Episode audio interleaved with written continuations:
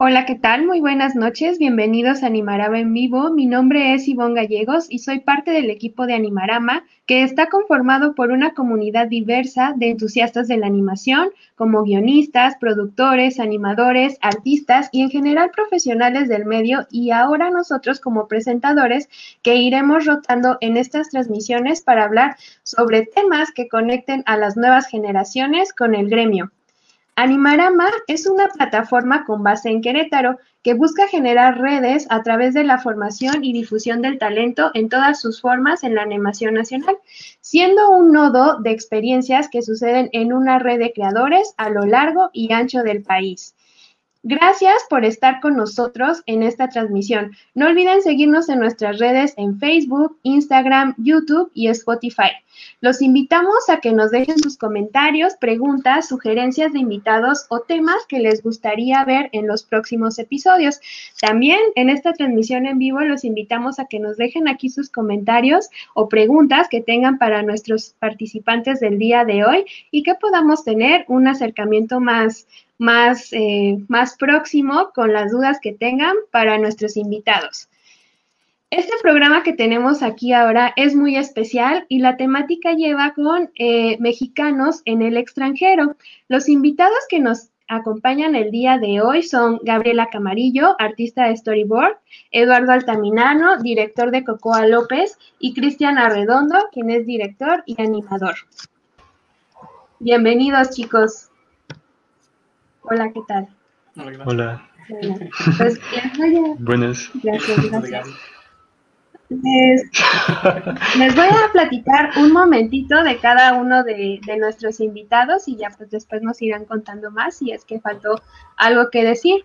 Eduardo Altamirano es de la Ciudad de México, tiene su licenciatura en diseño gráfico por parte de la Universidad La Salle y el máster en Character Animator de la Gobelin L'École de l'Image en Francia.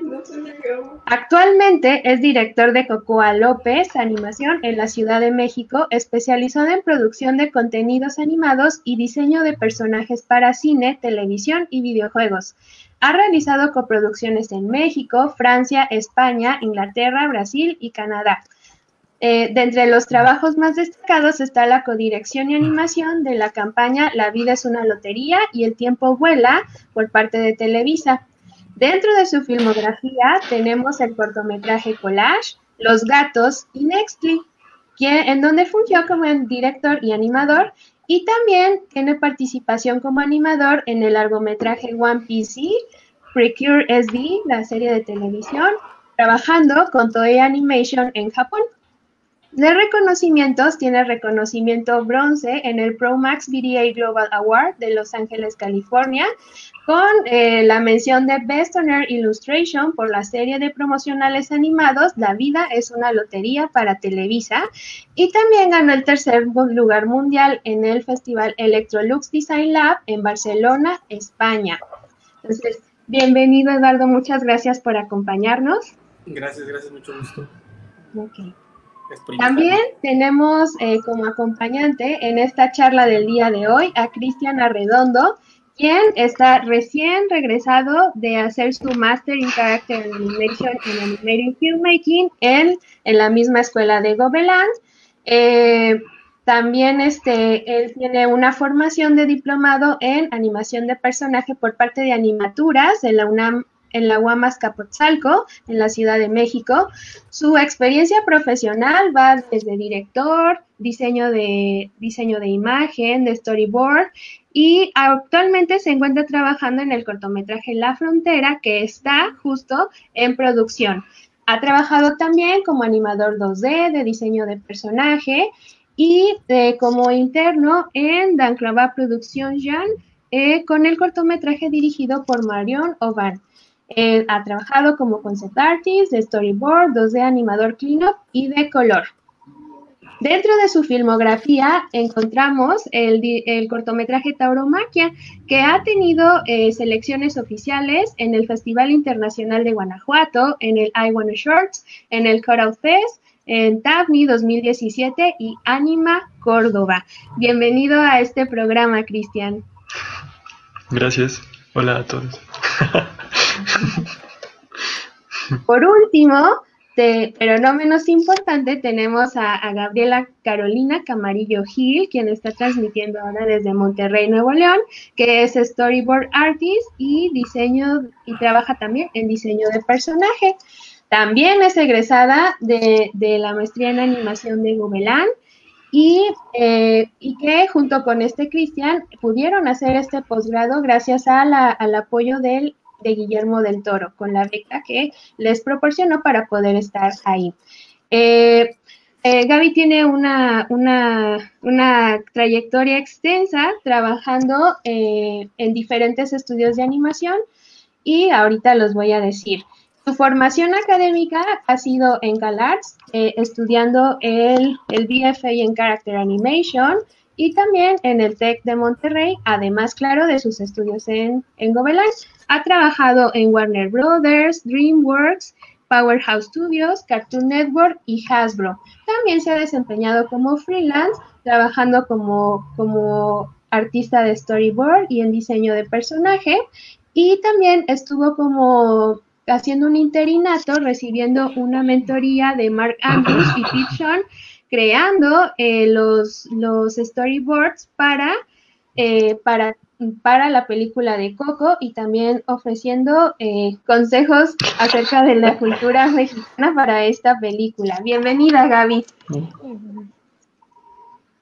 Bueno, pues, pues vamos a comenzar por esta charla. Nos, nos da mucho gusto que estén aquí en, en, Animarama, en estas charlas en vivo. Les recordamos que estas charlas en vivo se van haciendo el primer, el primer día de cada mes. Entonces, como hoy nos toca inaugurar septiembre, nos, nos toca también transmitir la charla animada. Así que vamos a comenzar. ¿Nos podrían contar un poco cómo fue su primer encuentro en la animación? Empezamos contigo, Lalo. Platícanos un poco más. ¿Puedes activar tu micrófono, Lalo, por favor? Gracias. Ya, perdón. Este, ah, les voy a contar un poquito la vez pasada, pero para ser breve, eh, yo empecé programando y hackeando. Entonces, de que me iban a meter al bote, pues tuve que hacer un cambio, un giro de, un giro de, de rubro. Tenía 15 años. Entonces, un amigo me dijo que había un programa ¿no? que se llama 3D Max, pues ahí me tienes, ¿no? Fui a la Plaza de la Computación a comprar mi programa piratita. Y pues a raíz de eso empecé a mover cubitos, ¿no? Y pues te emocionabas moviendo un cubito metiéndole luces y demás. Entonces había un libro de Pearsons que se llamaba Aprendiendo Max en 21 días. Y pues fue con eso, ¿no? Eh, de ahí pues eh, autodidacta durante varios años. Eh, gracias a un portal que se llama Deadfall, que por ahí algunos de los de más de 30 deben de conocer este, compartíamos tutoriales y recursos, este, videos de Ginomon y demás, y había mucho feedback. Entonces ahí me jaló un director de arte de Acclaim, de Midway, que se llama Sergio Rosas, este, junto con otros cuatro o cinco artistas para formar este CGBot. Y de ahí pues fue el primer, este, como el primer acercamiento, ¿no? Con la animación. Eh, de ahí pues eh, autodidactas, como toda esa generación, hasta en paralelo eh, estudiaba diseño gráfico, ¿no? Porque no tenía, no tenía recursos para, para estudiar animación, que en ese entonces era Sheridan, este, la escuela como la, mayoritaria. No sé si quieres que siga o quieren los demás. Si quieres, eh, ahí le dejamos porque ya después seguiremos hablando un poco más de, eso. Gaby, ahora cuéntanos, ¿cuál fue tu primer acercamiento con la animación? Ah, pues creo que vino el Rey León, Tarzán. O sea, me gustaba mucho, creo que esos bonitos, o sea, de que desde chiquilla y sabía que compraba los juguetes, se metía a bañar con ellos y hacía historias de que los agarraba y no sé. Eh, y pues creo que era a partir de, o sea, mucho tenía que ver con, con mi familia, que pues ahí, o sea, entre videojuegos y películas y todo, como que pues siempre empecé a dibujar así debajo de las mesas, de que estaba dibujando donde no se deben, echando las libretas y todo. Pero realmente como que nunca pensé que iba a estudiar esto. De hecho, yo desde chiquita creí que iba a ser doctora, así que me llevan al quirófano y todo ese tipo de cosas. Y justamente pues creo que de ahí salió un estilo de arte que como que me gusta mucho la, anatomía. O sea, este, lo empecé, este, no sé, me, me, me, agradó mucho como que explorar esa parte, lo de eh, lo más natural, pero también como que lo que algunas personas consideran gore. Pero creo que ahorita lo quiero, lo quiero estudiar de una manera donde como que nosotros podemos apreciar como que esa parte que no se mucho la animación, que es como que es como una mezcla entre Animal Planet y, el entretenimiento, no sé, creo que a mí me, me dio mucho por eso, pero la verdad fue fue mucho los videojuegos y ese tipo de cosas que me, que me metí. pues justamente cuando era más joven, de 12, 11 años, este, y ya me habían agarrado una computadora, y me metí a forums así en línea de Pokémon y cosas así, como que las personas hablaban de esas historias con sus Pokémon y yo como que, ay, yo también quiero uno. Y lo empecé a dibujar y pues porque nada más era las cosas en línea no tenía un escáner, así que pues también me bajé el Photoshop y pues era pirata, realmente no, no encontrabas una manera de, poder acceder a esos programas, ¿verdad? Y pues dejabas ahí tus grifones lo que sea. Y ahí es donde empezó, o sea, con DeviantArt y todo ese tipo de cosas. Y, pero realmente yo sin saber que iba a meterme esas cosas, nada más fue después donde, de darme cuenta que digo, ay, la verdad me da más por, por dibujar que meterme a, la cosa de, de medicina que pues estos rumbos. Y ya. Muy bien, muchas gracias. ¿Y tú, Cristian, cómo fue tu primer acercamiento con la animación? Ah, pues este, no sé, bueno, desde de niño pues vi un montón de caricaturas y así, era casi todo lo único que hacía y jugaba videojuegos en cierto punto, gastaba todo mi dinero y mi tiempo en eso. y este, me acuerdo que Edu lo mencionó alguna vez, veía mucho programa que se llamaba Splat, eh, Discovery Kids. Y ahí supe que, que, las caricaturas eran animación y todo eso. Y dije, ah, no manches, hay gente, o sea, esto es un trabajo y cosas así. Y me acuerdo que por ahí de la secundaria o prepa, incluso le dije a mi hermano, dije, mi hermano Lucas, salud. Dijimos, ah, vamos a este a ser animadores. Pero en México no, no había escuelas ni nada, entonces eventualmente abandoné la idea estudié comunicación ah, y hasta que terminé la carrera me volví a tomar en serio, volví a tomar en serio el dibujo y todo eso, que es algo que, me gustaba hacer desde niño.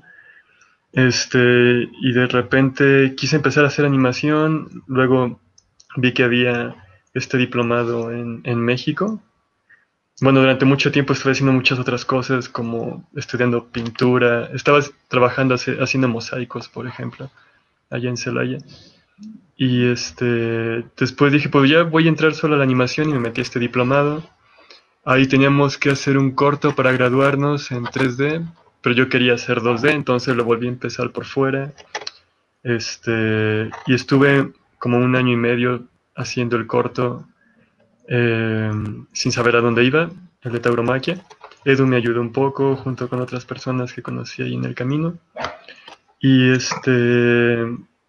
Y ya después de eso todo se fue dando un poco solo. Empecé a trabajar con Diomedes, en Gina, este, luego empecé a hacer La Frontera, que ahorita está en postproducción.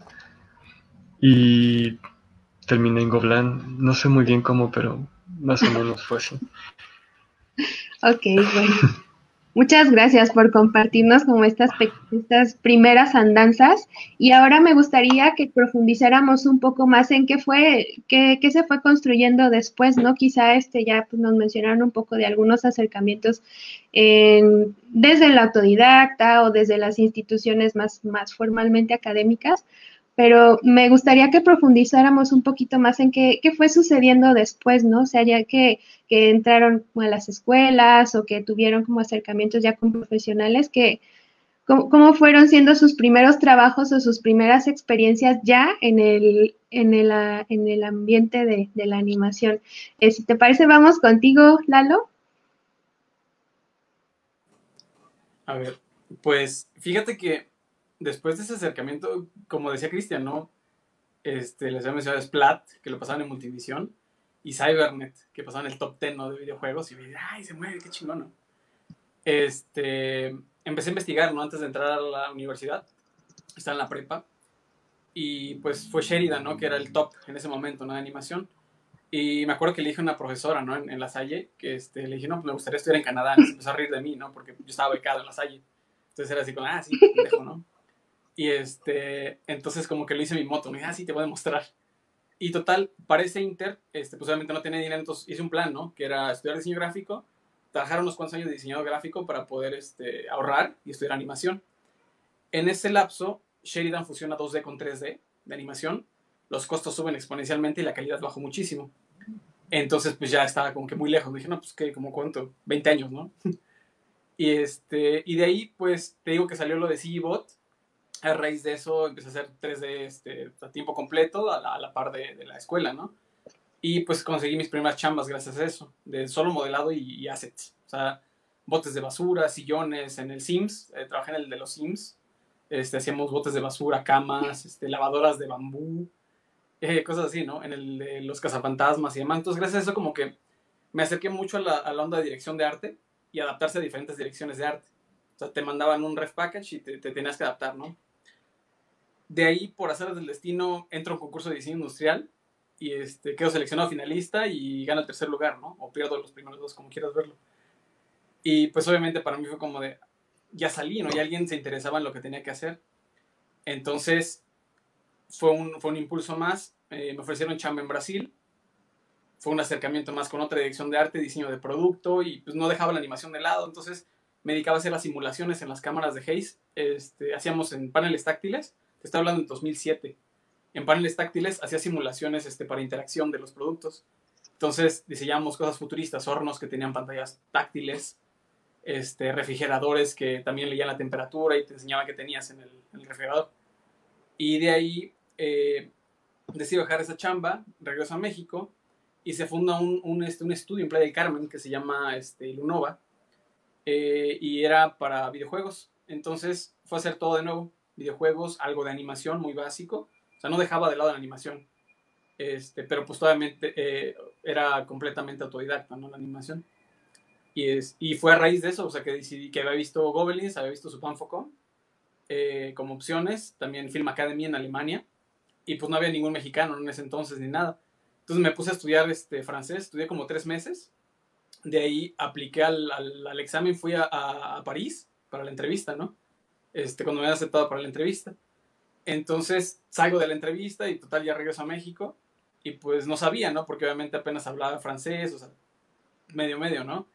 Y justo antes de que falleciera mi perrita, un día falleció antes mi perrita y al siguiente día me, me avisa, ¿no? Que, me habían aceptado. Entonces fue así como para abajo y para arriba, ¿no? Claro. Mi perrita tenía 18 años, entonces le tocó ver toda esa, todo ese arco, ¿no? Y este, me aceptaron, ¿no? Y dije, pues no manches, ¿cómo me aceptaron? ¿no? Debe de haber sido la entrevista porque ves el demo y ves todo lo demás. Y ya que llegas una vez a la escuela, comparas lo que tienen todos los demás este, compañeros y dices, pues no sé qué me vieron, ¿no? Pero más o menos ese fue como a, asaltos, ¿no? Y obviamente pues fue ahorrar en playa durante cuatro años para poder este, pagar todo el año de, estudios en Francia. Ok, vaya, sí.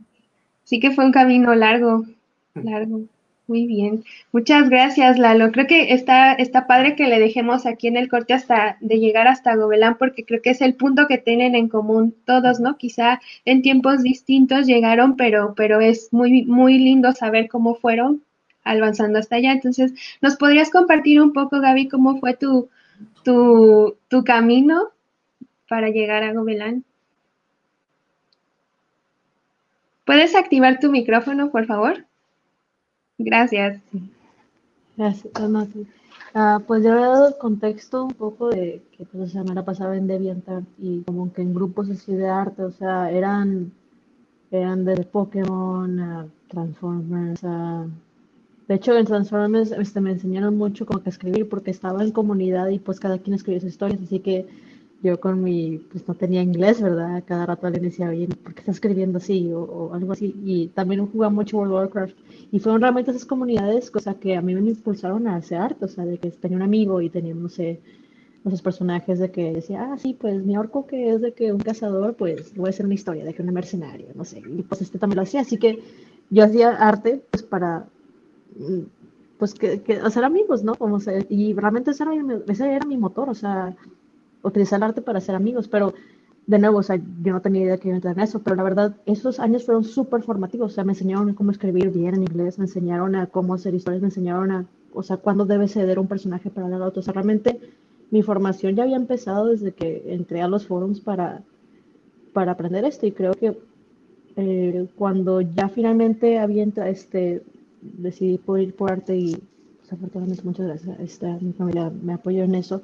Al meterme al TEC veía que pues yo ya tenía una cierta formación, o sea, por haber estado en esos grupos, en Diviender y todo, y que pues esa no era tanto una, era una parte competición, ¿verdad? O sea, como que querer destacar, pero también el hacer un buen trabajo pues te daba como que te daba mucho provecho, o sea, dentro de, dentro de esos. Así que yo ya tenía un entrenamiento desde antes, nada más en, en, en internet.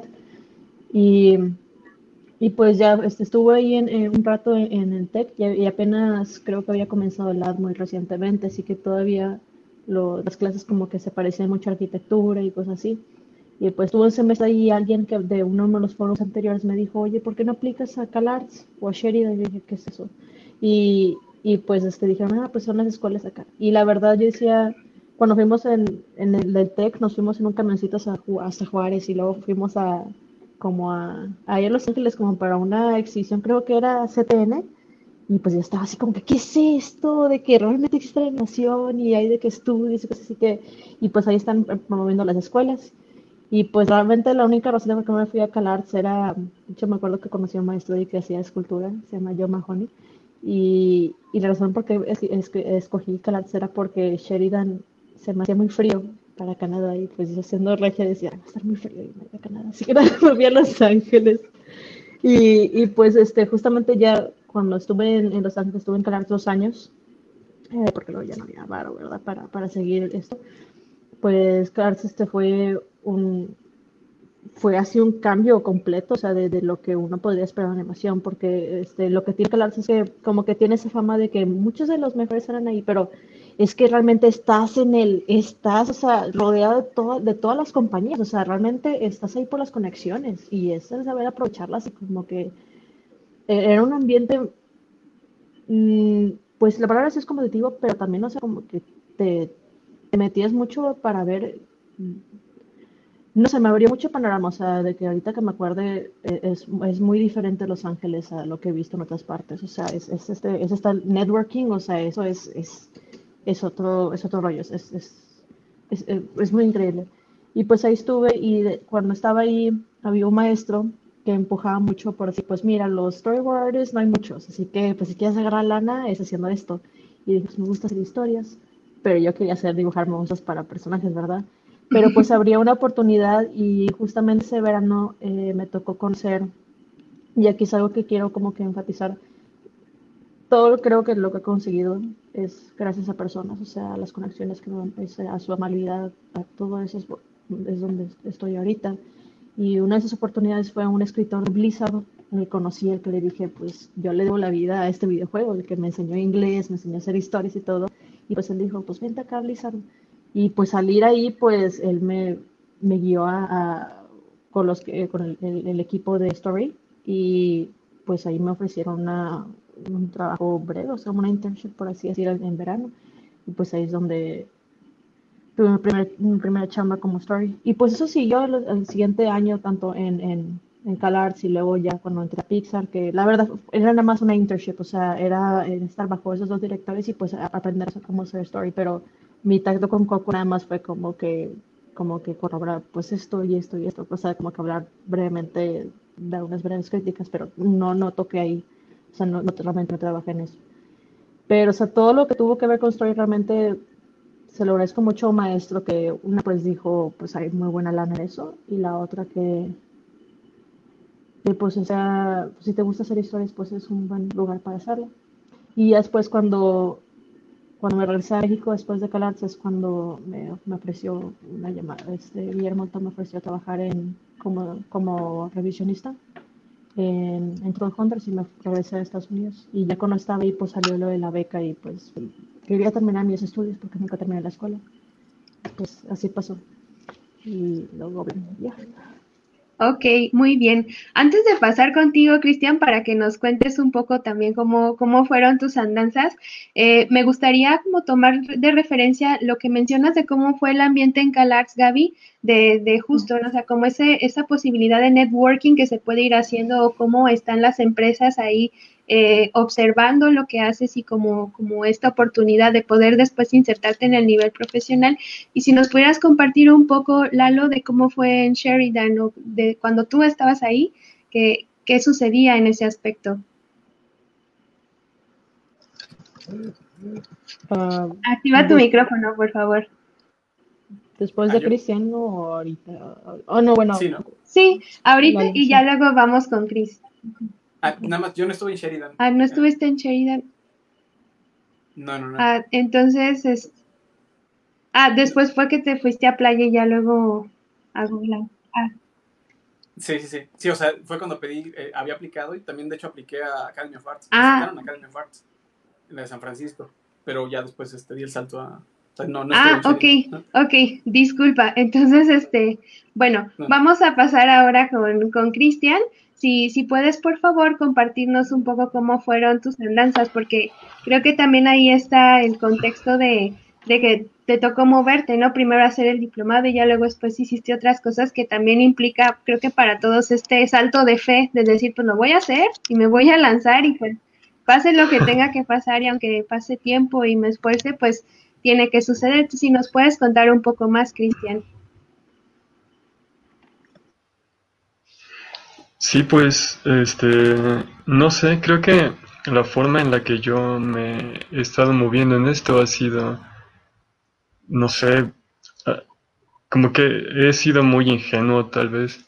Como- la verdad es que no pensaba en algún momento tener, creo que nunca, no tenía como una aspiración muy grande, por eso, por eso había como abandonado todo esto. Em, cuando quise estudiar el diplomado, por ejemplo, en el DF, eh, era más por aprender la técnica. Es más, lo, lo único que me emocionaba era saber que alguien estaba dando clases con, con papel en algún lugar de México. Y dije, ah, muy bien, yo quiero, quiero aprender eso, quiero hacerlo, quiero tocarlas o algo así, ¿no? Este, después de todo ese diplomado, pues me dijeron, ah, pues, no sé, este, eres bueno, puedes dedicarte a esto. Pero recuerdo que estaba esta idea de, de hacer mi corto, quería acabar el corto que empezamos en el, en el diplomado, Eh, pero también estaba contrapuesta la idea de buscar algún trabajo en algún estudio. La verdad es que no sabía cómo se movía nada. Y recuerdo que le pregunté a muchos de mis profesores de, animaturas, a los que les agradezco un montón, este, que qué me recomendaban si, me, si buscaba un trabajo o si hacía mis cosas. Y recuerdo que me dijeron, si tienes chance ahorita de hacer tus cosas, pues hazlas porque si no después en los estudios, ah, pues quién sabe, tal vez te envicies o algo así. Tomando en cuenta además que yo sentía que empecé viejo, entre comillas. O sea, me empecé a tomar el dibujo en serio a los 21 años, hasta después de haber terminado un- una carrera en comunicación, algo así. Entonces tenía unos 25, 26, cuando dije, ah, voy a hacer animación. Y para mí lo importante era hacerla por hacerla, entonces me mudé a Guanajuato y estuve ahí, pues no sé, trabajando, trabajaba para la Cámara de Comercio de Celaya como diseñador. Am, ganaba como dos mil pesos o algo así. Y estaba chido, era una forma de vivir bien, tranquila. Solo que no sabías a dónde iba, ¿no? Es como hacer durante un año y medio, dedicarle un año y medio de tu vida a algo y no sabes exactamente a dónde va a ir. Con decir que el corto ni siquiera estaba pensado para ser proyectado, el tamaño original en el que lo estaba haciendo era muy pequeño. Hasta que tuve consejos de otras personas, como Lalo. Bueno, cuando dije Edu antes es Lalo. Es extraño porque ahora mismo toda la gente que hace este programa es como el resumen de mi vida animada o esas cosas. Este, justo, justo después, por ejemplo, eh, no sé cómo, de repente Diomedes, que hace este programa, me, me escribió una vez porque alguien, le- le había recomendado mi trabajo de animaturas, entonces, pues no tenía nada en realidad para mostrarle más que lo que estaba haciendo en ese momento, que era el cortometraje de Tauromaquia. Y al final, pues, no sé, me, me dio chance de entrar a trabajar ahí al corto que les estaba dirigiendo, que es Gina, que emocionaba un buen porque tenía una, a una niña bailando guapango. Y dije, ah, qué chido, yo quiero, quiero ver eso animado. Es como el tipo de cosas que quiero ver. Y estuvo chido tener la oportunidad de estar ahí, conocer más gente. Y ya después de que terminó lo de Gina, que pude conocer más gente y que Tauromaquia felizmente pude estar seleccionada en, lu- en algunos lugares y pude conocer más gente por ese lado. De repente dije, bueno, ¿qué hago ahora? Como que se acabó todo ese toda esa inercia de esas dos cosas. Entonces dije, pues ahora miré a Querétaro y haré otro corto, que es La Frontera. Este, me fui a vivir con Mel, que también hace este programa. y este, ahí empecé a storyboardear La Frontera y todo eso. Y en un punto le enseñé el proyecto a Isa, que era la, productora de Gina. Este, ella me ayudó a meterla en cine. Y luego se vino todo esto de la beca. La verdad es que no sé, no sé si eso está mal. Debo admitir que tal vez, tal me he comparado mucho durante todo, toda mi, mi trayectoria. Entonces, cuando vi lo de la beca de Del Toro, la verdad es que dije, no creo que me la den, pero sería triste que nadie intente, ¿no? ¿Qué tal si toda la gente en México se está sintiendo como yo? Sería triste que, que pues nadie lo pida, ¿no? Entonces al menos si hay chance, pues hay que, hay que intentar y, y se dio y y al mismo tiempo se dio la frontera. Entonces tuve que hacer la frontera y estudiar en Goblan al mismo tiempo. Y ahorita chocan porque todavía están como acabando esas dos cosas. Y, y bueno, así es como terminé en Goblan, más o menos. Muchas gracias. Antes de seguir a al, capítulo, Gobelán, tenemos una pregunta del público, entonces vamos a ver qué es lo que tienen por ahí. Si nos pueden pasar el banner. Ok. Eh, para ser un mejor animador, ¿creen que es necesario tener una experiencia de trabajo en el extranjero o de estudio en el extranjero? ¿Y cuál es más importante? ¿Qué opinan, chicos? Pues yo, bueno, para saltarme un poquito, ¿no?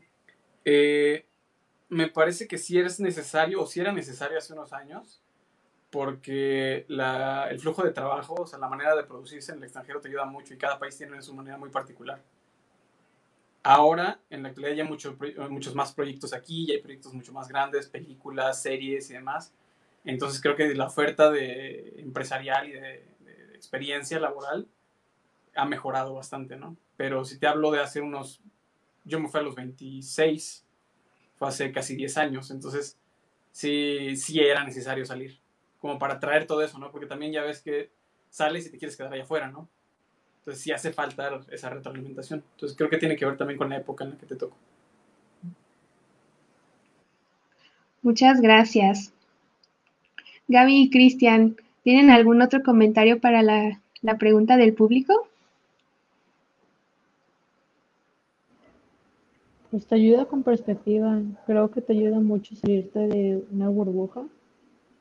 Este, y también casi, casi, este, me pasó mucho cuando fui a la burbuja de Los Ángeles y regresé a México, pues tienes algo, tienes algo que no, no se va a tener aquí necesariamente, pero también has perdido algo cuando sales. O sea, muchas veces esa cultura es, te cambia, te cambia y este pues te das cuenta que, pues al fin y cuentas, son, son los entornos, y cada entorno funciona de manera distinta. Este, pero sí es bueno, la verdad, o sea, si tienes la oportunidad de salir, está muy padre, o sea, tener como que eso. Y no sé, también te, te da, te da la oportunidad también de apreciar lo que tienes aquí en México que no vas a tener en otros países. Y también, pues, ver en qué maneras puedes mejorar aquí en México. Así que, pues, pues yo digo que... Gracias. ¿Algo más que quieras agregar, Cristian? Ah, bueno, tal vez un poco. Eh, yo, bueno, yo no tengo, creo que yo no tengo tanta experiencia en el extranjero como ellos. Y lo que sí creo, porque sí he podido vivir más de una vez afuera, es que sí, lo más importante es cómo, todo el contexto te, te, nutre, ¿no? Te cambia como, como persona. Ah, como animador seguramente eso, eso, se verá, eso se verá reflejado en lo que haces.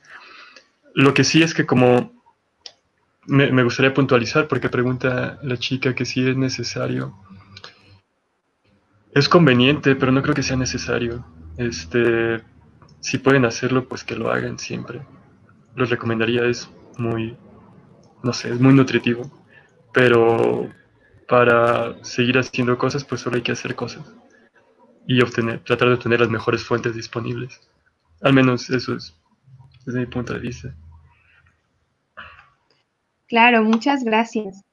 Bueno, eh, gracias al público por hacernos preguntas a través de los comentarios en el Facebook Live. Ya saben que si quieren seguir interactuando, pues aquí estamos al pendiente de sus preguntas. Entonces, ahora sí, vámonos al capítulo Gobelán. Cuéntanos, Lalo, ¿qué pasó cuando llegaste ahí? Este, pues bueno, después de todo lo que seguramente también pasaron ustedes con lo de las residencias y buscar una casa y que no confían en ti porque eres mexicano. Eh, pues tuve que pagar medio año de renta por adelantado porque nadie me quería rentar. Y pues no tenía fiador, ¿no? El, fiador, el benévolo. Entonces, total, ya que estás ahí, eh, pues las primeras clases, porque a mí me tocó el curso en francés. Entonces yo grababa, me llevó una grabadora y la ponía ahí estaba así viéndoles los labios, ¿no? para agarrarles, ¿no? La onda. Y estaba, no, la animación. Entonces yo, ¿qué? Y regresaba en las noches, o sea, terminaba toda la clase, me quedaba ahí, éramos, al principio era casi 90% de la clase nos quedábamos tarde, ¿no? Después se fue reduciendo y reduciendo hasta que nos quedamos los que nos decían los Erasmus, que éramos los extranjeros, ¿no? O vaya, aquellos no franceses. Este, había un belga, un italiano, eh, y nos quedamos tarde, ¿no? Entonces llegaba la noche, ya que nos cerraban, ya que nos corrían, y me ponía a escuchar las clases de nuevo, ¿no? Y hacer notas. Entonces quería como que hacer un diario de las clases y creo que hice como dos semanas y luego ya me cansé de ponerlo en un blog y ya no puse nada. Este, pero fue, fue eso, ¿no? El shock. Y segunda, pues ver a los compañeros, la calidad que tenían, sí, sí era impresionante. O sea, tenía un compañero, Fabián Locher, este, que ahorita está trabajando en MacGuff, ¿no? En, en este, las de, de Speak Me y esas. Él me ayudó muchísimo. Y yo veía su demo, él ya tenía dos películas y una serie. Le digo, ¿qué haces aquí? Entonces, no era el único, o sea, había otros que ya tenían series, se han trabajado y digo, o sea, ¿qué están haciendo aquí? No, me dice, pues el Lego Belanfov. Entonces, como que todos te daban la misma respuesta, ¿no?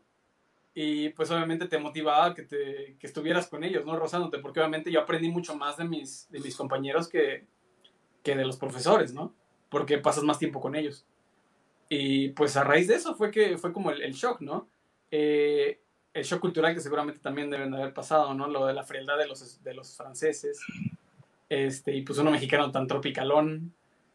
Eh, pero creo que fue muy, muy enriquecedor porque también eh, no era la primera vez que salía de México y que vivía en otra cultura y demás, pero sí que estaba tan metido en algo tan, tan pasional que, como es la animación y ver que hay gente que lo toma como cualquier otro trabajo y que son muy buenos, pero es un 9 a 6 y después de las 6 quieren hacer otra cosa, ¿no?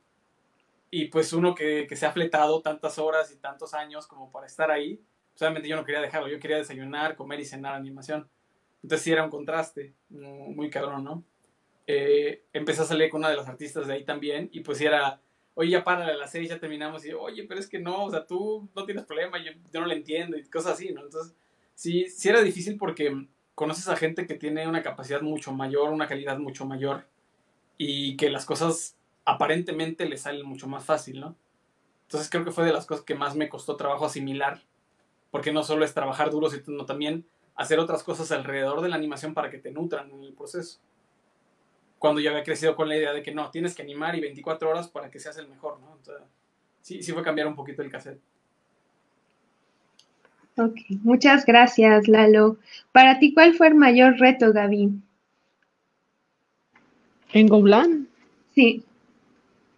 Ah, pues varios, pero, pero creo que principalmente, especialmente después de Calars, que el de hecho, es, es mucho más precipitado. O sea, tienes muchas, muchas, muchas clases en CalArts donde es casi lo opuesto a volar, donde tienes menos, son como que bloques muy estructurados, que es casi como que, no sé, ambos requieren responsabilidad y creo que para mí estos, estos dos años que fueron la maestría justamente era ver qué, qué había, qué tenía, qué no había logrado en CalArts, porque la verdad nunca terminé yo un, un, una un corto en Calar. Siempre en Calar tenemos que terminar una, una película nosotros mismos.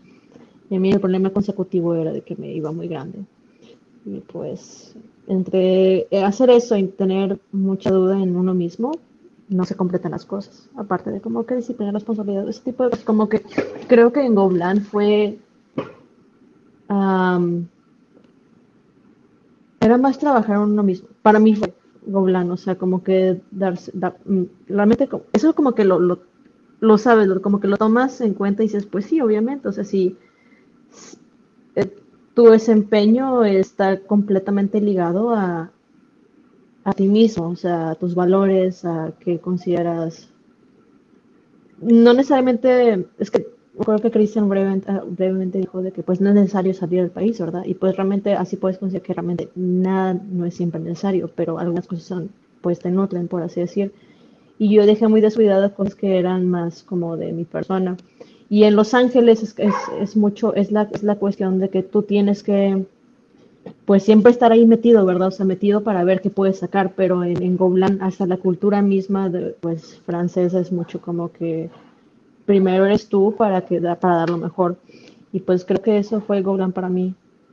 Este, no sé, lo vi más como una, cuestión de, de entender pues, que las personas que llegan a ser directores o logran cosas es porque logran domarse a sí mismos primero.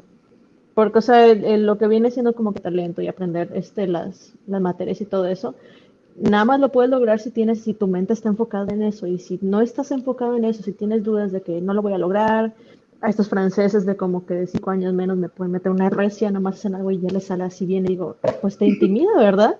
E- Es muy intimidante. Y, pues aunque hayas logrado lo que hayas logrado, como que tienes, siempre tienes eso de que pues siempre alguien va a ser mejor que tú, pero como que estás tan preocupado con el exterior que no te, que no, que no te encargas de, ti mismo y pues te das cuenta que casi, casi todo lo que te puede seguir mal en tu vida es porque no te has cuidado a ti mismo, o sea, no has cuidado tu mente, no has cuidado, no has entendido que por qué le estás dando prioridad a las cosas que le estás dando y pues sí. Para mí Golan fue eso, este, la maestría realmente fue como que decir, pues si quieres lograr algo, primero apréndete a, no sé, aprenderte a ti mismo. Para mí fue eso, fue Golan para mí. Gracias. ¿A ti de qué manera te transformó la experiencia de Gobelán, Cristian? Ah, pues de muchas, hasta me quitó como 12 kilos en algún punto. Wow. Este, en realidad, creo que le, le decía hace poco a una amiga de allá de, de Francia, Marlene, no creo que esté viendo esto, que, o sea, Gobelin ha sido muy importante para pero todo fue muy rápido cuando se dio eso. Llevaba preparando más tiempo la frontera, el otro corto, entonces le decía, para mí toda esta experiencia es la experiencia de la frontera. Gobelin casualmente está encapsulado ahí adentro. Entonces, cuando pasaron estas cosas de que tenía que empezar la producción del corto e irme para allá, todo fue como, como correr y correr y correr. La, la imagen que le daba siempre a la gente era la de, no sé si alguna vez han visto Mind Game, es una película animada. Este, y tiene al final una secuencia muy específica de gente que corre mucho. no quisiera este, spoilear más. Pero así se sentía. Era como correr. No estaba preparado para nada. No sabía. Era como, ok, en tres meses te vas a, a París. Te mudas, ¿no? Porque tienes que irte allá. Estaba viviendo con mi esposa, cosas así. Ah, entonces era como, no tiene ni el pasaporte, ni la visa, ni el idioma. Entonces era correr y correr y luego ir a lo de IMCINE, ir a lo de la embajada, ir a lo de no sé qué, ir a todo esto. Y, y así fue todo, y luego todo lo que, todo lo que cuentan Lalo y Gabo es, es, es así, este, llegas a otro lugar. Yo, yo me la pasé con miedo todo el primer año, me daba miedo ir a la tienda. o sea, todo era muy bonito, muy, estaba bien chido, pero al mismo tiempo debías admitir que te sentías, había cierta incomodidad.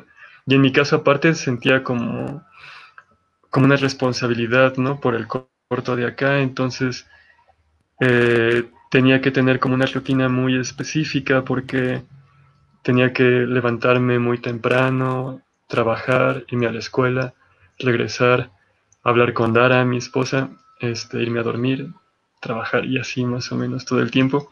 Gracias a algunas personas, como Gabo, de repente salía a tomar aire y a comer ramen o cosas así. Y este. Y no sé, ya después, como que agarras un paso.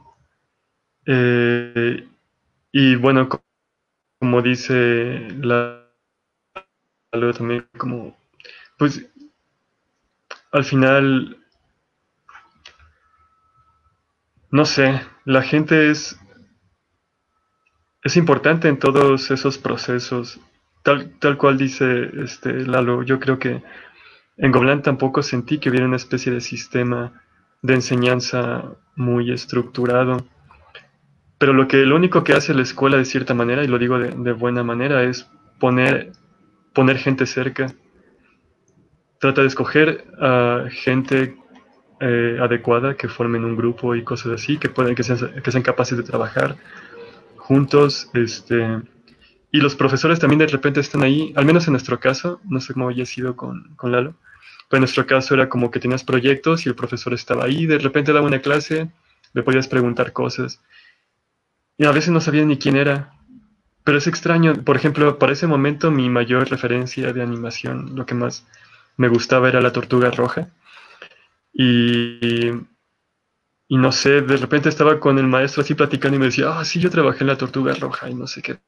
Pero tú no sabías de nada, ¿no? Entonces te dabas cuenta de que tú tenías que tratar de, de, de sacar de todos lados lo que pudieras.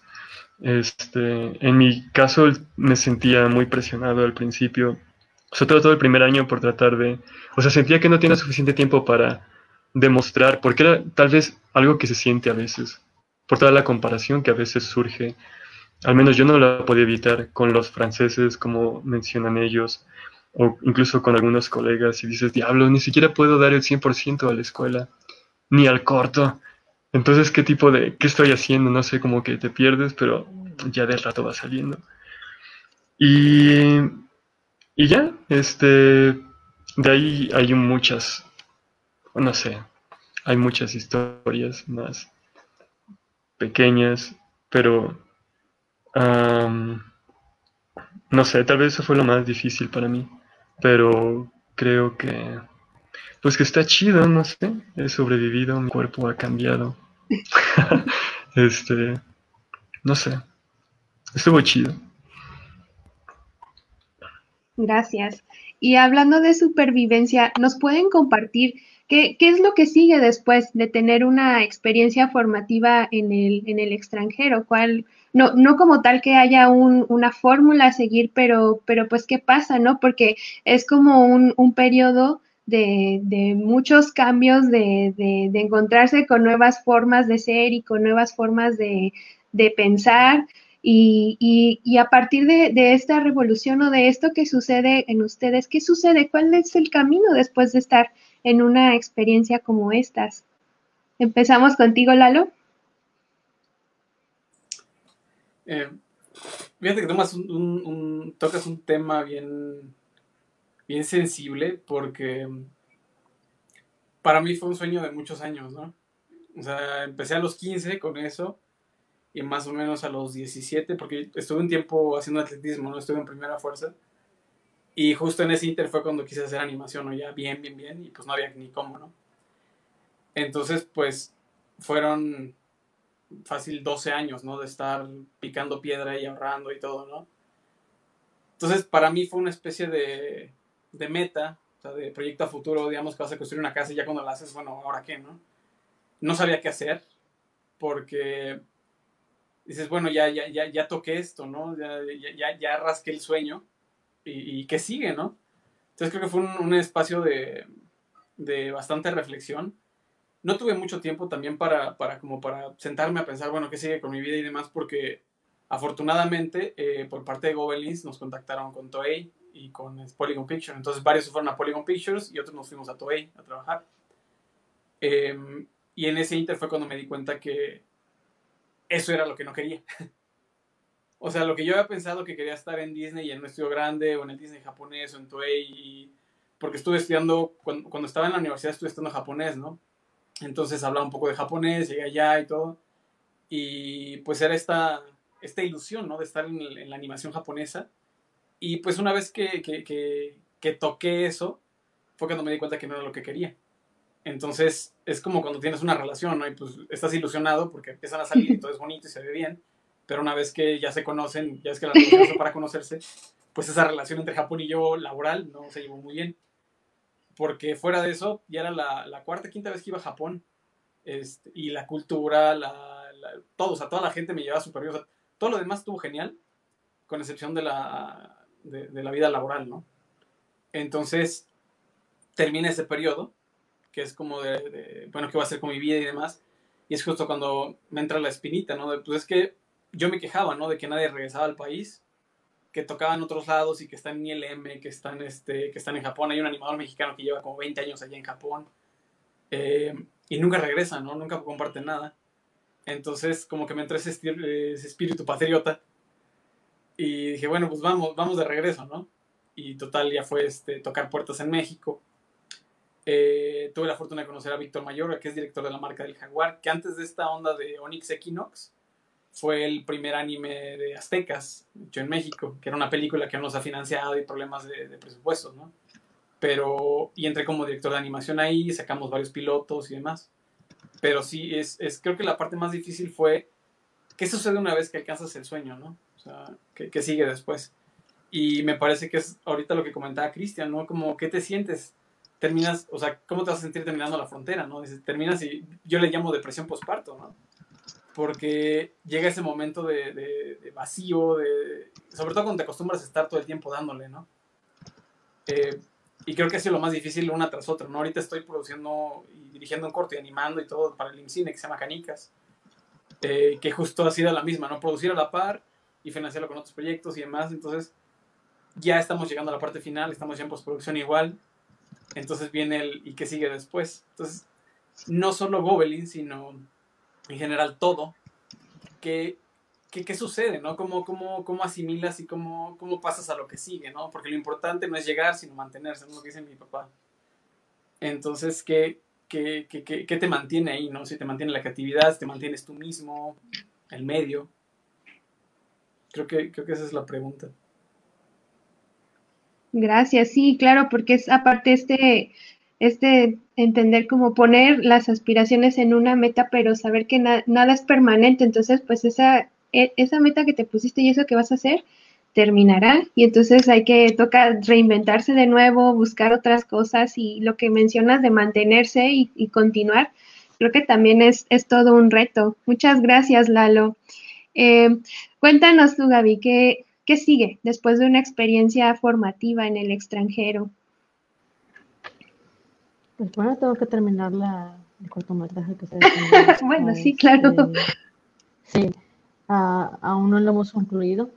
Uh, de hecho, pues empezamos tarde como eso por marzo y pues apenas ahorita sí, este, pues está terminando es que se extraño como que está entre, ya es, es preproducción, pero también ya está mezclado con producción, me explico. Y es, pues está medio caótico, pero yo creo que pues estoy emocionada por, por, poder terminar algo. Creo que, o sea, lograr finalizar algo así bien desde principio a final es algo que realmente no es sentido. O sea, personalmente, o sea, pues uno que trabaja para proyectos externos, y pues, o lo ves y sabes que pues todos están aportando, pero como que personalmente el poder empezar algo y terminarlo, mm, no sé, creo que me llegaría a dar una satisfacción de, pues lograr, es como, como sentirse que, uno puede, que puede lograr este, terminar lo que se propone.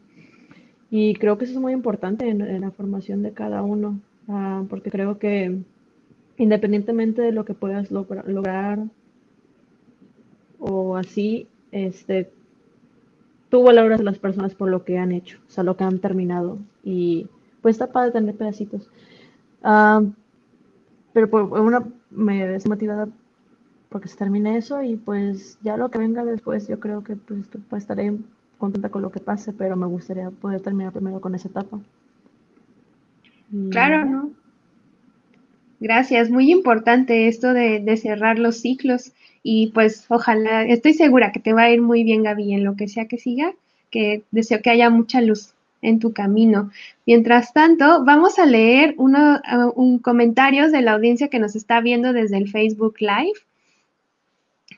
Tenemos Jorge Alejandro Guadanájera. Después de todo lo aprendido y, en su trayectoria, si estuviera en sus manos establecer el proceso ideal de creación de cortometrajes y películas animadas para el futuro, ¿qué cambiarían? ¿Qué tal? Gracias, Jorge, por tus comentarios. ¿Cómo ven, chicos? ¿Qué opinan?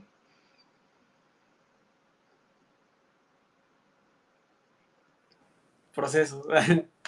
Em, algo que me gustaba predicar mucho cuando estaba en videojuegos em, y después de entrar a cine y toda esta onda, eh, como que tendemos a imitar los procesos de producción de otros países.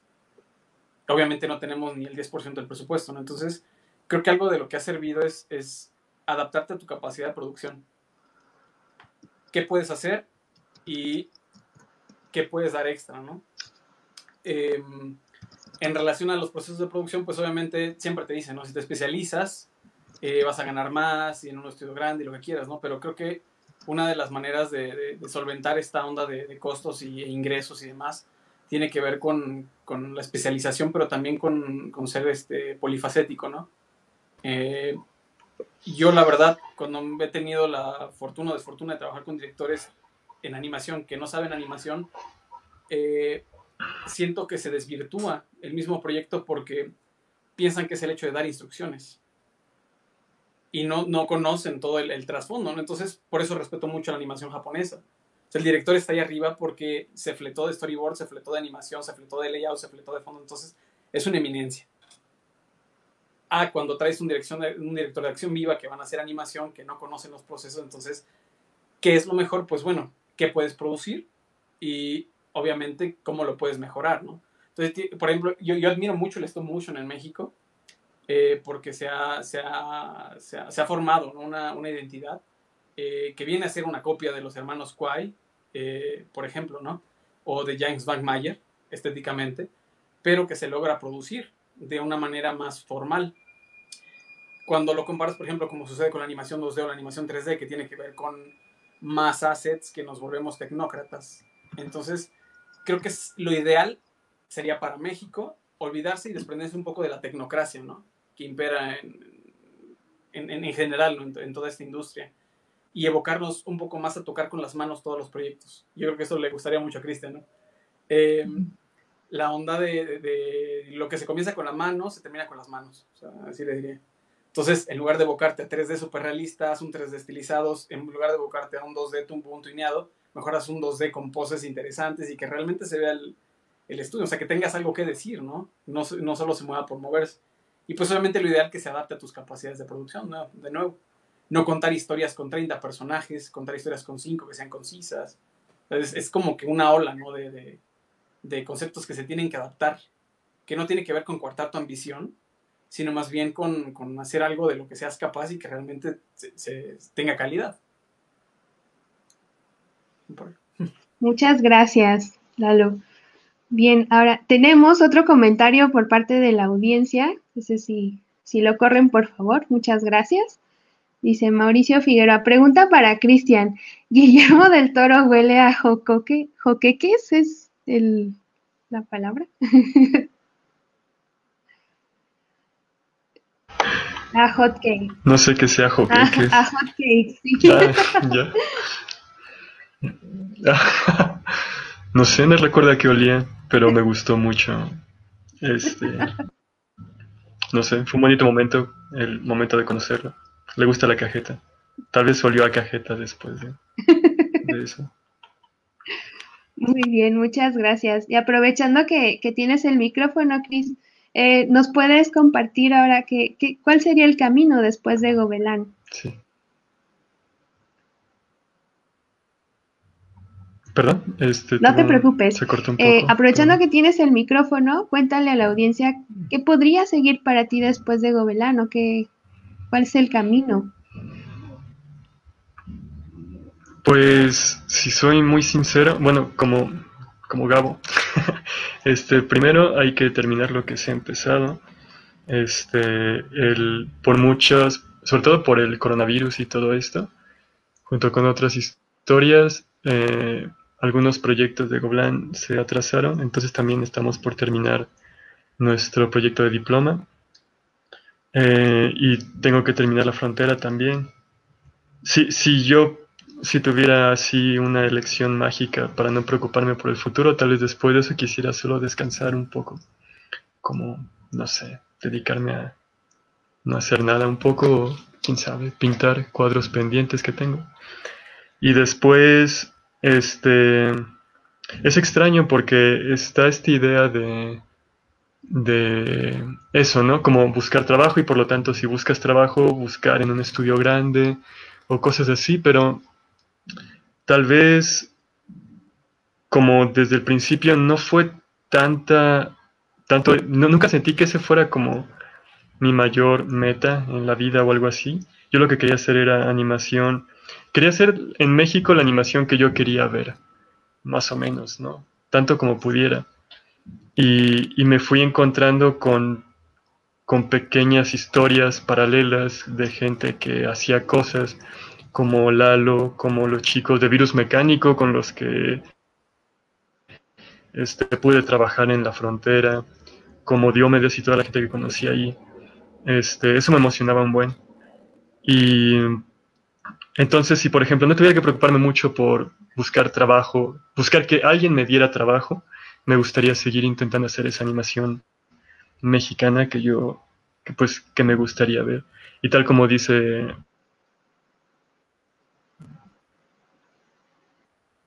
este, encontrar cómo resolver nuestros nuestro problema, ¿no? Estamos muy acostumbrados a tratar de, de, de repetir porque creemos que hay un estándar de calidad que es externo y, y no sé, no, no volteamos alrededor y vemos cómo podemos contar algo que es interesante con, lo que tenemos, con algo que corresponda a tu realidad inmediata.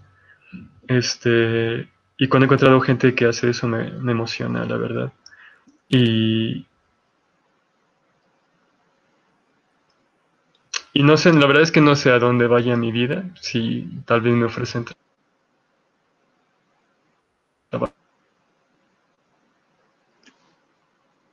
en otro lugar me vaya para allá un tiempo o algo, pero eventualmente la meta es esa. Este seguir haciendo cosas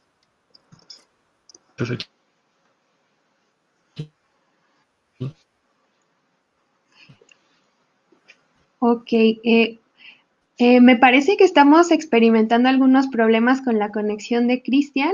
Eh, así que nos vamos a ir a otra pregunta en lo que, en lo que se restablece.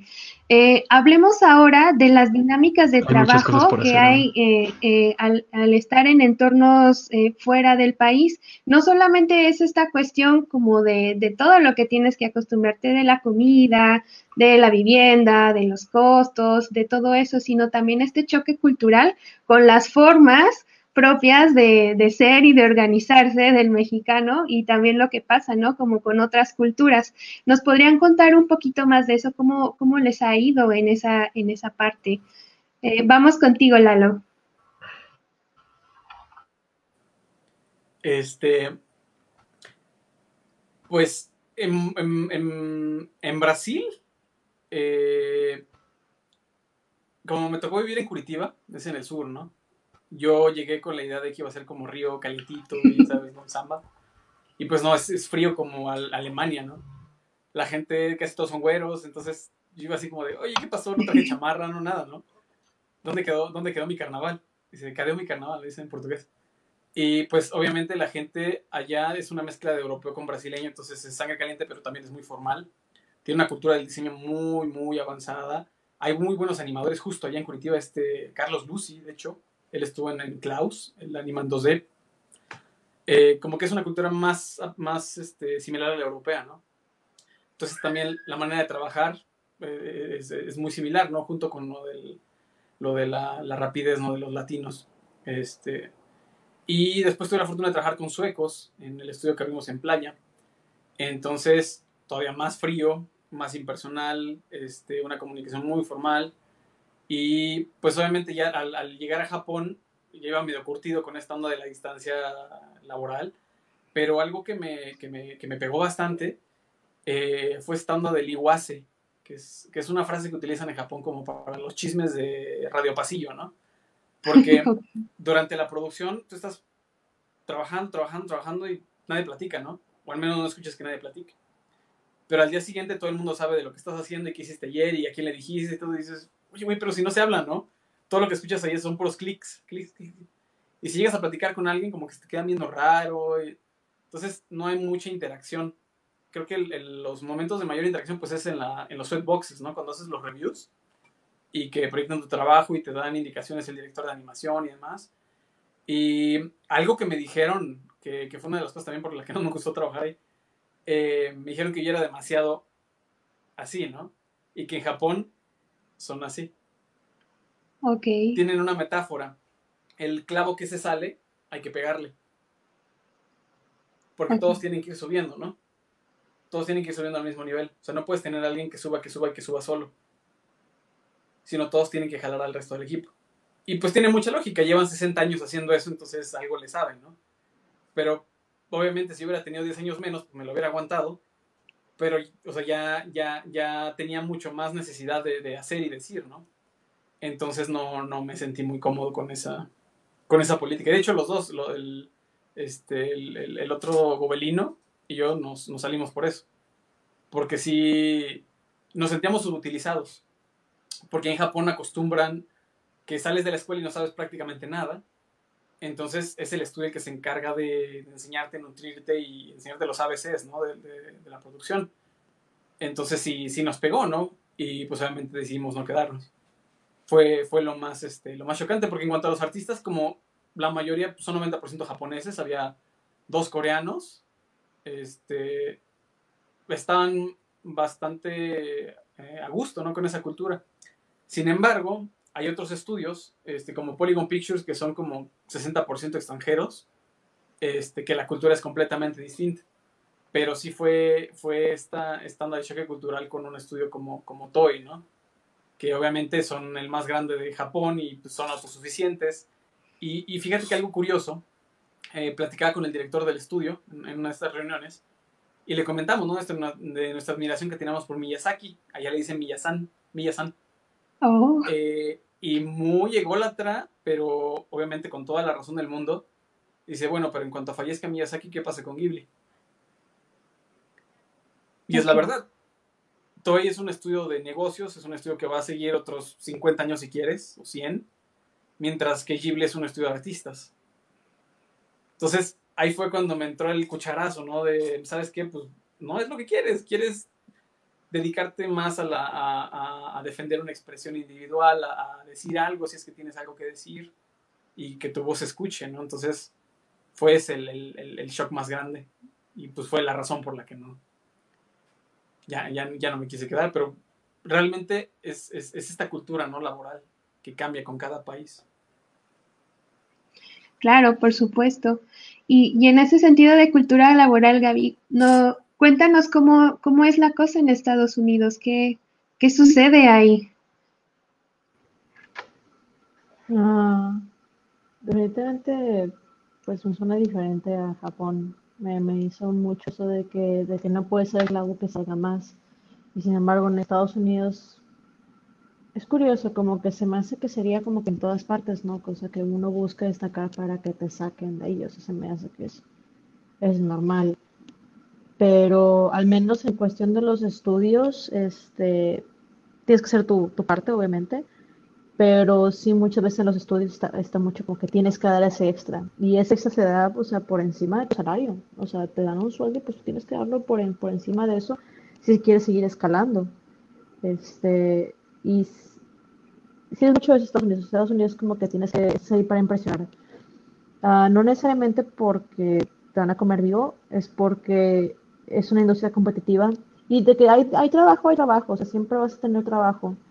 Eh, pero si quieres tener realmente los trabajos que, en los que te gustarían, pues donde te gustaría nutrirte, porque, o sea, para mí lo que más me gustaría hacer es hacer mis propios, mis propios proyectos, o sea, yo nada más quiero hacer mis historias, o sea, es la razón de por qué me metí a esto y por qué también estoy como que en esta rueda, ¿no? De, que te metes en los estudios y sigues aprendiendo, pero pues todo es para, con motivo de que yo en algún punto pues pueda hacer mis proyectos y tener la experiencia y calle disciplina lo que sea pues para hacer lo que, lo que quiero hacer.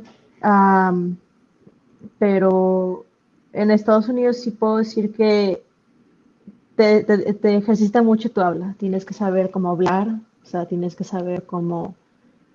También cómo divertirte al hacer el trabajo, porque en Estados Unidos este, está mucha la cultura de que si se nota que estás ahí como para poder subir la escalera, aunque todo estén haciendo, te pueden tachar. Es, no sé, es muy curioso. Es un, es una, es un país de, mucha, de muchas polaridades, como creo que cualquier otro lugar.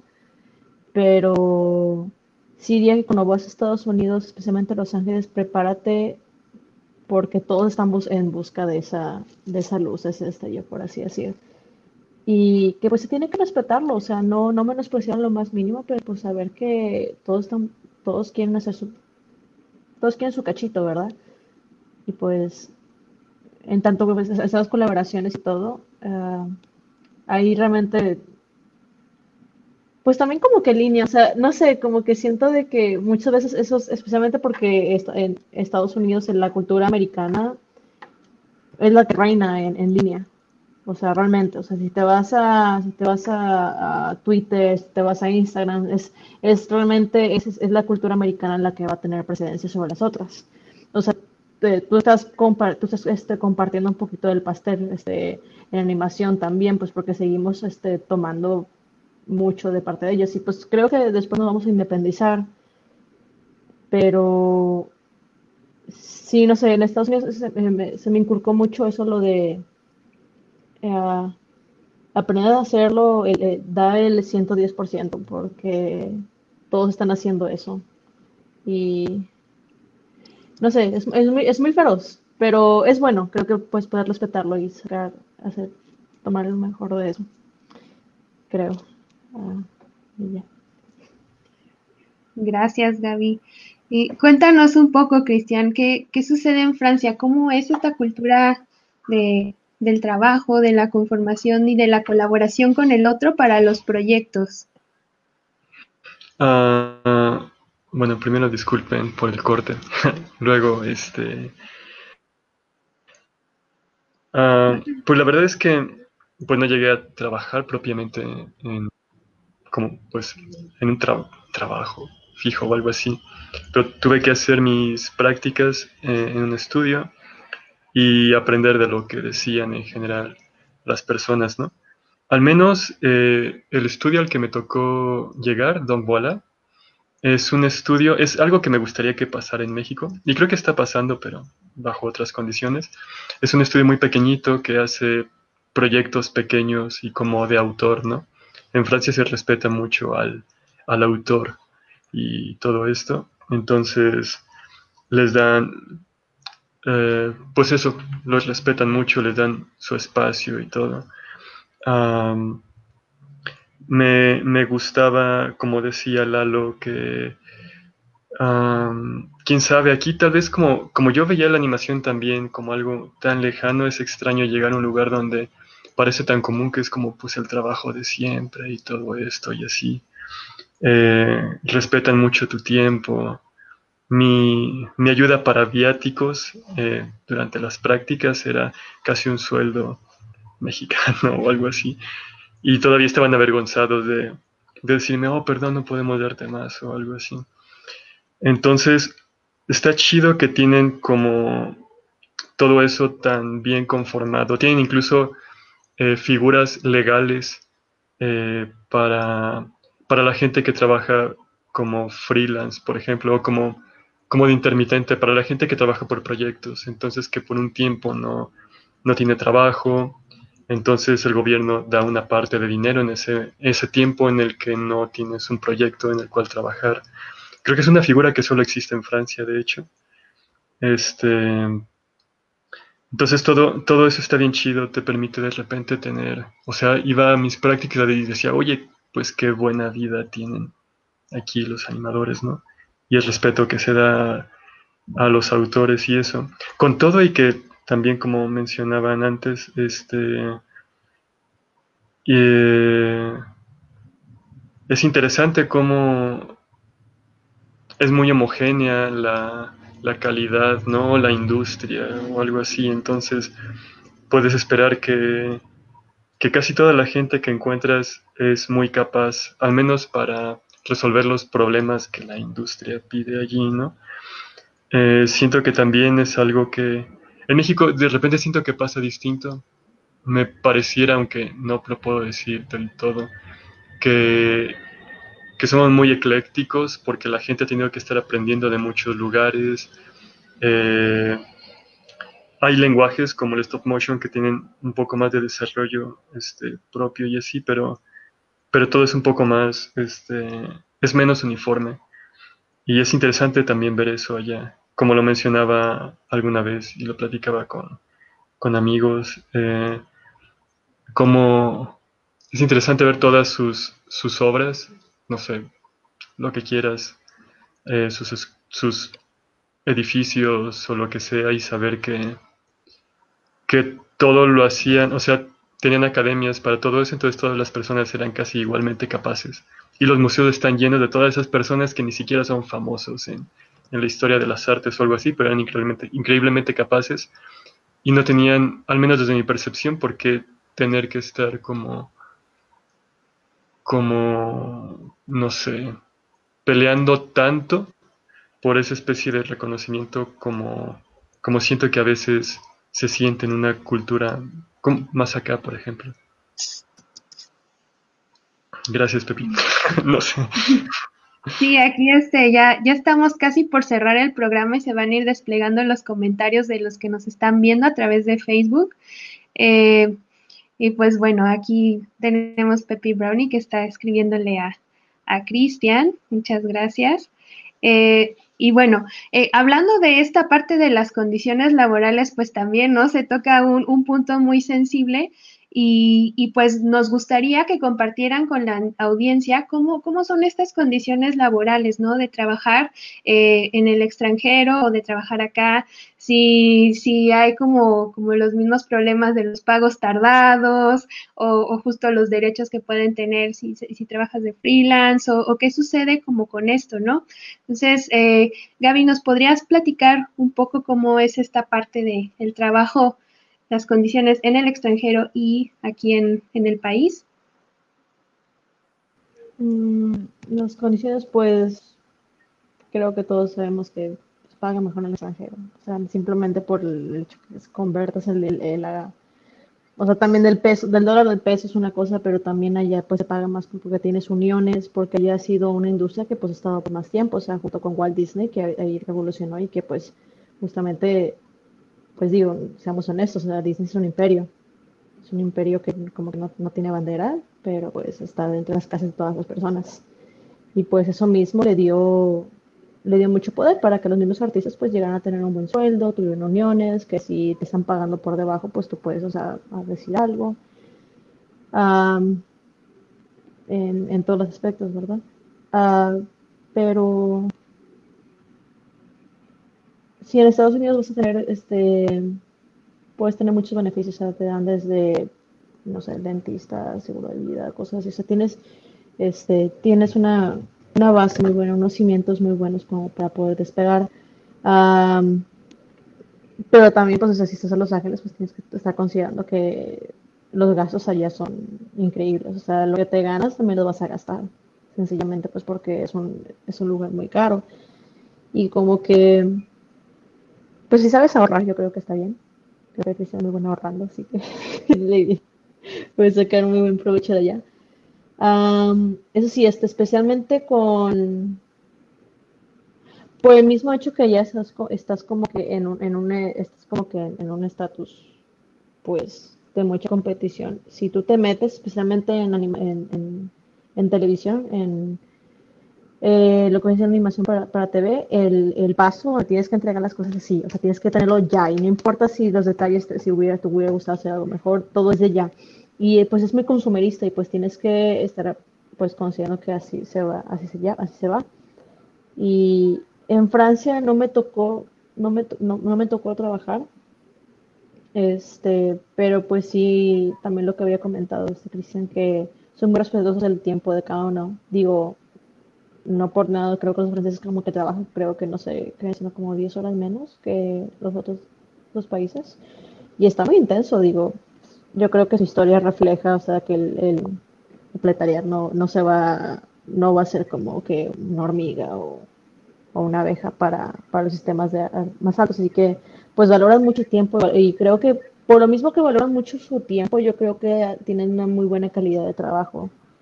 Eh, yo creo que mientras los derechos para los trabajadores este, sean buenos y tengas este, estén esos beneficios como de seguro, que te paguen bien, o sea, que te paguen realmente el trabajo de un artista, o sea, que, que lo valoren y al igual que valoraría alguien que hacía el trabajo de un doctor, ¿verdad? Uh, yo creo que pues va a notar, vas a notar, o sea, el, la calidad también en el, en el, país y sus proyectos y todo lo demás. Así que creo que es muy bueno tomar referencia a eso. Uh, independientemente si es un estilo o no, yo creo que un estilo de arte no, no implica, o sea, que sea de, baja calidad, porque en particular ahí en París me, me sorprendió saber la calidad que, o sea, como shows para niños chiquitos, o sea, tenía una calidad de animación preciosa. Y, digo, ¿qué, ¿qué, es esto? O sea, ¿cómo es que algo que considera alguien no tan serio, ni tan rudo, ni nada, se le darán el mismo respeto que a una, una, una calidad de animación, o sea, una película. Y pues sí diría que es, es, muy bonito, o sea, poder sentir eso, o sea, de que, de que podemos aprenderlo, o sea, para aplicarlo, pero pues va a tomar un par de generaciones y muchas luchas, pero ahí se, ahí se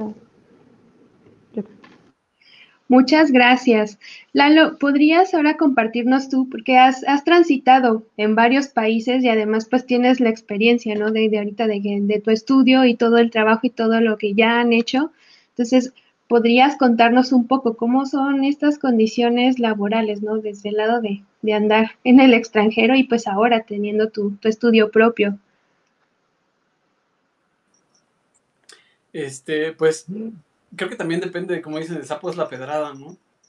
Porque tuve la fortuna de estar en, en empresas grandes, en el extranjero, pues obviamente no, no sufres lo que sufren los estudios pequeños.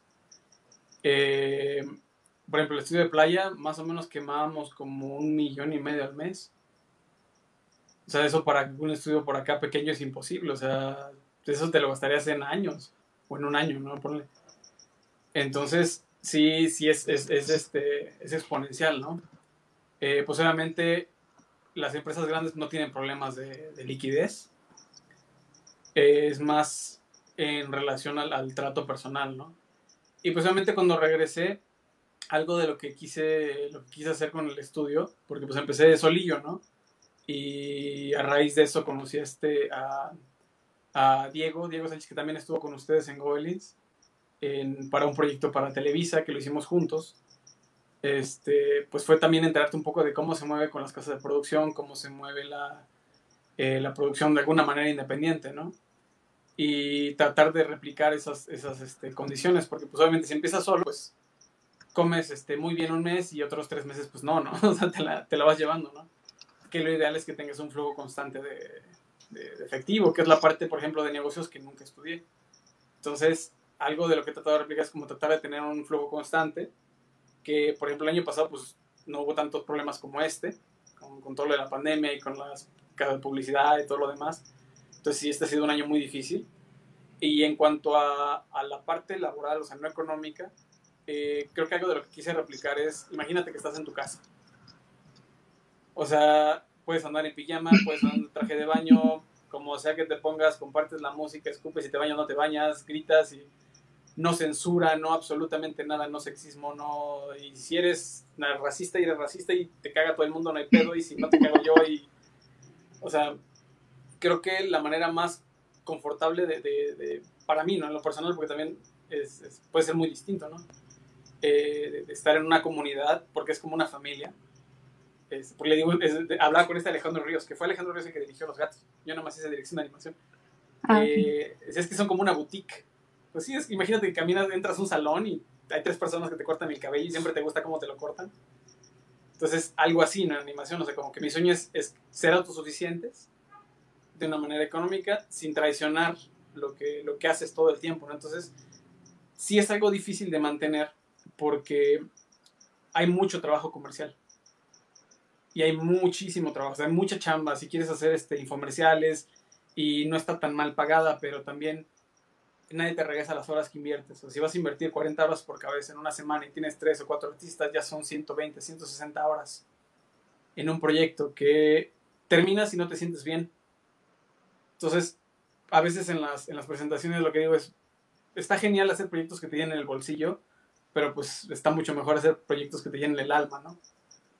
si es, si es esa onda de estar malabareando entre los dos y hasta qué tanto te alimenta el alma, ¿no? Es, es, este, pues obviamente lo ideal, pues, es, ahorita lo que he pensado últimamente es como generar una, una, propiedad intelectual, que hay casos como por ejemplo el de Dakar con este Beta la Verge o o algunos otros casos donde han generado propiedad intelectual de, alguna manera independiente eh, y que son autosuficientes, ¿no?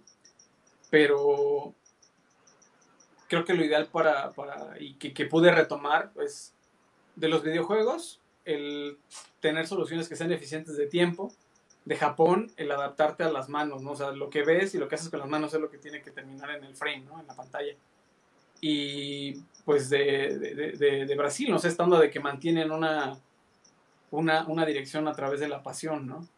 Entonces como que tomas un poquito de todo y lo campechaneas y termina así algo mexicanón. Eh, como lo que decían la vez pasada, que veían los proyectos y, decían, es que no se ve mexicano, entonces no se ve si era un cumplido o era, o era qué onda, ¿no? Es que se ve bien, ¿no? Y dices, ay, qué pedo.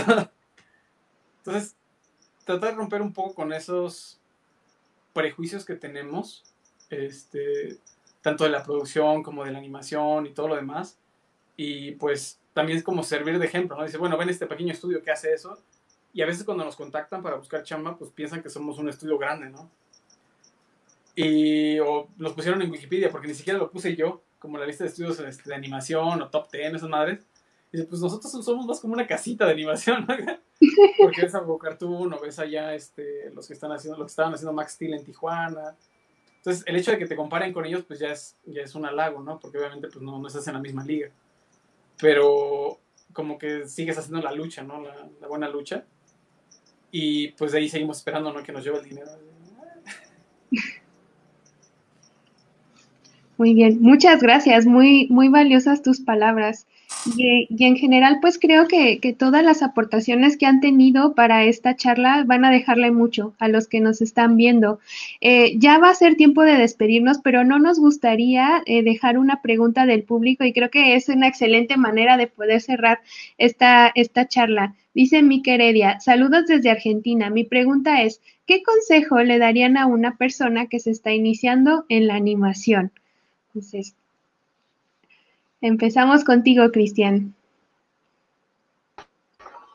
Ah, pues, no sé, otra vez, eh, mi caso fue ingenuo, entonces yo diría que ingenuamente se pongan a hacer cosas y al final, si, lo, si podemos verlo de toda esta plática, ah, todo esto, o sea, al final son las personas, ¿no? Lo que mueven todo esto, entonces eh, pues ya hay muchas fuentes de conocimiento como y programas, o sea, la tecnología ya no es un, eso es un cliché, pero es cierto, ya no es un límite o algo así.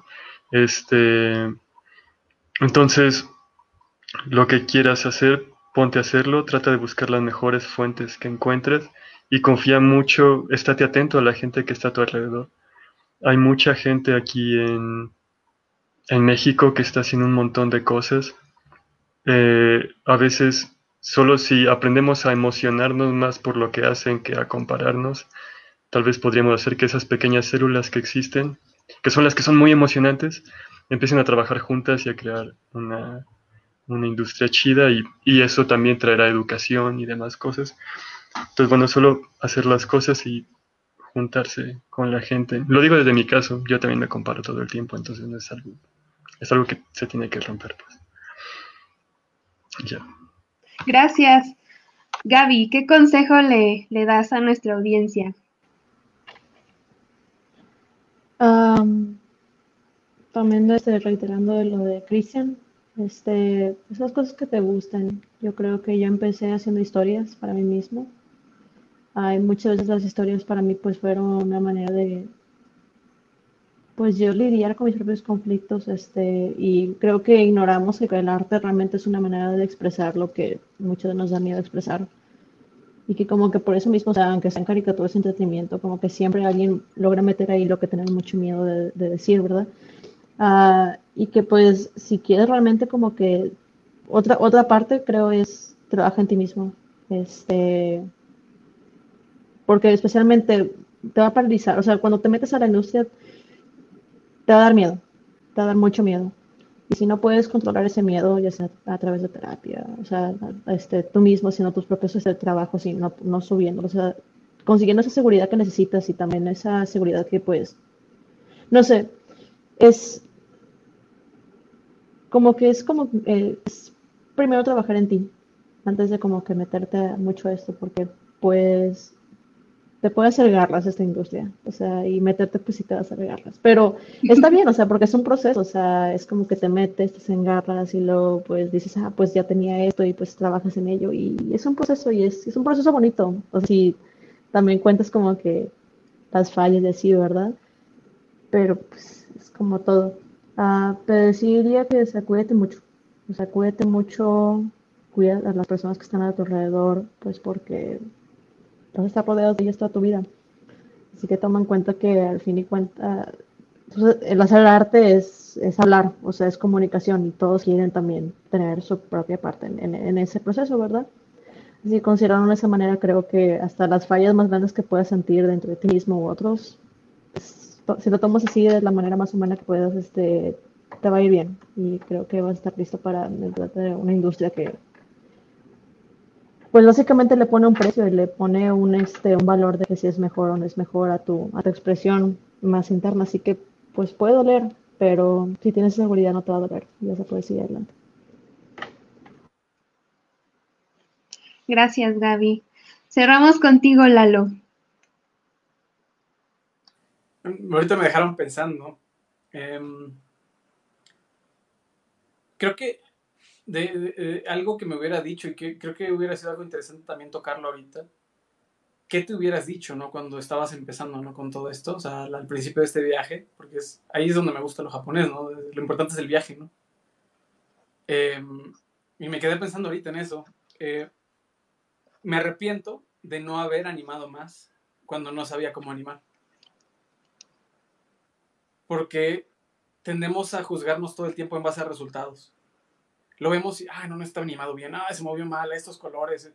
Este, y empecé a modelar bien y, quería hacer los modelos todos chingones con tres mapas y normal maps y fotorrealismo y lo que sea. Y dejaba proyectos a la mitad y no los animaba. Este, empezaba un corto y lo dejaba a la mitad porque no me gustaba cómo lo animaba, porque no sabía animar, ¿no? Y cuando no sabía ni siquiera cómo modelar, ya animaba más y había terminado dos cortos ahí medio mal hechos y todo. Entonces, cuando empecé a conocer mucho más eh, el arte y la animación y layout y fondos y escultura y pintura, era cuando animaba menos. Entonces, creo que sí me hubiera gustado llegar en ese momento y decirme, oye, pendejo, pues anima, o sea, estás, quieres animar, ¿no? Entonces anima y, y velo como un músculo. O sea, un músculo que vas a desarrollar, vas a empezar y estás todo ñango, ¿no? Y no te puedes comparar con los fisicoculturistas o con los que tienen marcas y lo demás, son una inspiración y son una musa que está ahí para que no la alcances. Pero dedícate, si quieres animar, solo anima y saca y produce y produce y produce. Vas a producir 30 horas malísimas y se van a ver mal y tal.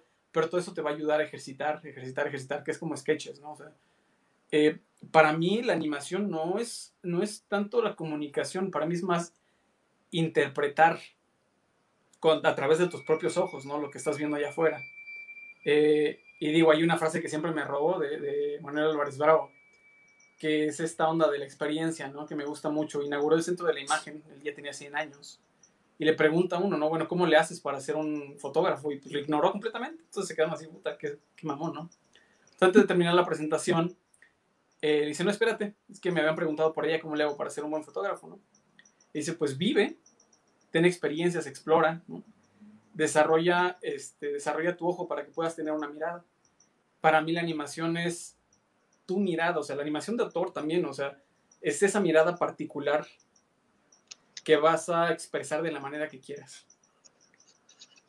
Sea con calidad o sin calidad, el hecho de hacer ese ejercicio, de manifestarlo y tratar de interpretar el movimiento para transmitir una sensación, una emoción, ya es, ya es eh, eh, por sí una labor titánica, ¿no? Entonces, si vas empezando, no te juzgues en base a resultados. Y te comparas, que sea para aspirar a eso, no para que pares tu trabajo, sino haces otro y haces otro y pequeños clips y 10 segundos y, y, ser, ser este, constante, ¿no? Eventualmente le vas a pegar. es, como una sorpresa, ¿no? Creo que es la magia, ¿no? De repente te das cuenta y dices, no mames, ya, ya sé cómo se mueve este, este personaje, ¿no? Ya me está hablando, ¿no? Y de repente lo mueves de una manera distinta y dices, no, es que, no, él mismo te dice que no se tiene que mover así. Entonces ya es, ya es algo cuando realmente conectas, ¿no? Pero pues solo se logra talachándole. Exacto. Y, y, esa parte de la talacha creo que también es como con lo que me gustaría cerrar, que, que que en, cada uno de ustedes se ve como ese trabajo, no, no es como este sueño de que lo deseas y ya, ¡pum!, al día siguiente lo tienes, sino que realmente a través de esta entrevista, digo, nos faltaron muchísimos temas, pero se permea totalmente todo ese trabajo que han puesto para poder estar en donde están y para poder ver hacia atrás y como como poder contar todas estas historias de lo que han vivido, de lo que han sentido, de lo que han soñado, de lo que han sufrido. Y pues eso nos deja muchísimo. A nombre de la comunidad de Animarama estamos muy, muy agradecidos y de verdad eh, el que compartan esto con nosotros también nos, nos ayuda muchísimo y nos aporta no solo a, la audiencia, sino también a nosotros para pues continuar eh, en este camino. Y, y pues nada, muchísimas gracias por estar aquí. Seguro, eh, ojalá más adelante pueda haber otra oportunidad para seguir charlando porque se quedaron varias cosas sobre la mesa, pero creo que lo que, lo que hablamos era esencial. Entonces, este, gracias por estar aquí y pues bueno, quienes quieran seguir viendo la, o quieran volver a ver esta transmisión de Animarama pueden visitar las redes sociales de Animarama en Facebook, en YouTube o en Spotify también tenemos el podcast. Y ya nada más para despedirnos, si nos pueden compartir que, este, que eh, sus redes sociales, ¿cómo los podemos contactar? Entonces, Cristian, ¿nos compartes tus redes, por favor? Uh, sí, ahorita es un poco un lío. Eh, empecé un blog hace unos años que era donde pensaba volcar todo lo que estuviera haciendo. está en... Ah, por aquí pasó un caballo.com pero debo actualizarlo. Pero ahí me encuentran. O como Cristian.arredondo en Instagram también. Muchas gracias, Cristian. Gaby, ¿cómo te encontramos en redes? Ah, pues ahí lo que dicen en la, liguita de esta Gaby Camarilla. en esa liga, pues ahí tengo unos trabajos.